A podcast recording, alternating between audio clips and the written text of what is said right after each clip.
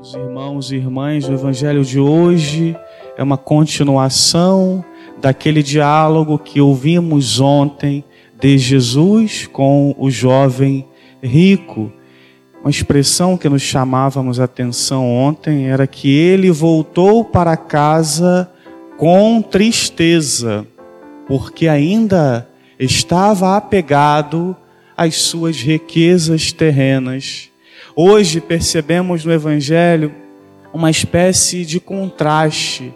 Jesus continua falando da dificuldade que todos nós temos, que os seus discípulos também tinham com os bens, com as coisas daqui de baixo, que chama também a nossa atenção e que tantas vezes aprisiona, conquista o nosso coração. Só que Pedro, de forma espontânea, alegre, declara para Jesus: Senhor, nós deixamos tudo e te seguimos, até o que tínhamos, famílias, parentes, posses, tudo por causa de ti. Meus irmãos, deixar tudo por Jesus gera uma alegria profunda dentro de nós, porque é Ele que é o dono de tudo, é Ele que nos governa, é Ele que tem o controle de tudo.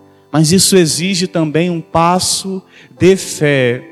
Deixar tudo e seguir Jesus significa, inclusive, deixar as nossas vontades, não apenas coisas. Às vezes deixamos tantas coisas, mas continuamos com o coração, com a mente apegada a tais coisas. É preciso também, como Pedro, declarar de forma profunda esta palavra Senhor, eu deixei tudo por ti. As minhas vontades não me governam mais. Mas é uma luta diária, meus irmãos, porque estas vontades rebeldes tantas vezes gritam forte dentro de nós, nos impedindo de ser mais de Jesus.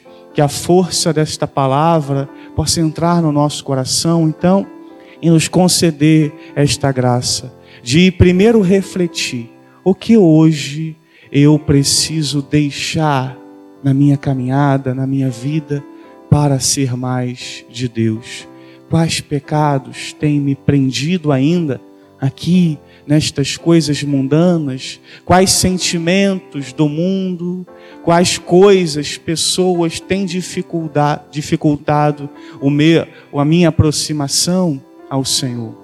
Que Ele nos conceda esta graça e, acima de tudo, nos dê também a recompensa. Jesus prometeu, há uma promessa no Evangelho, que quem deixar tudo por Ele receberá muito mais em troca, ainda nesta vida e no reino dos céus. Louvado seja nosso Senhor Jesus Cristo.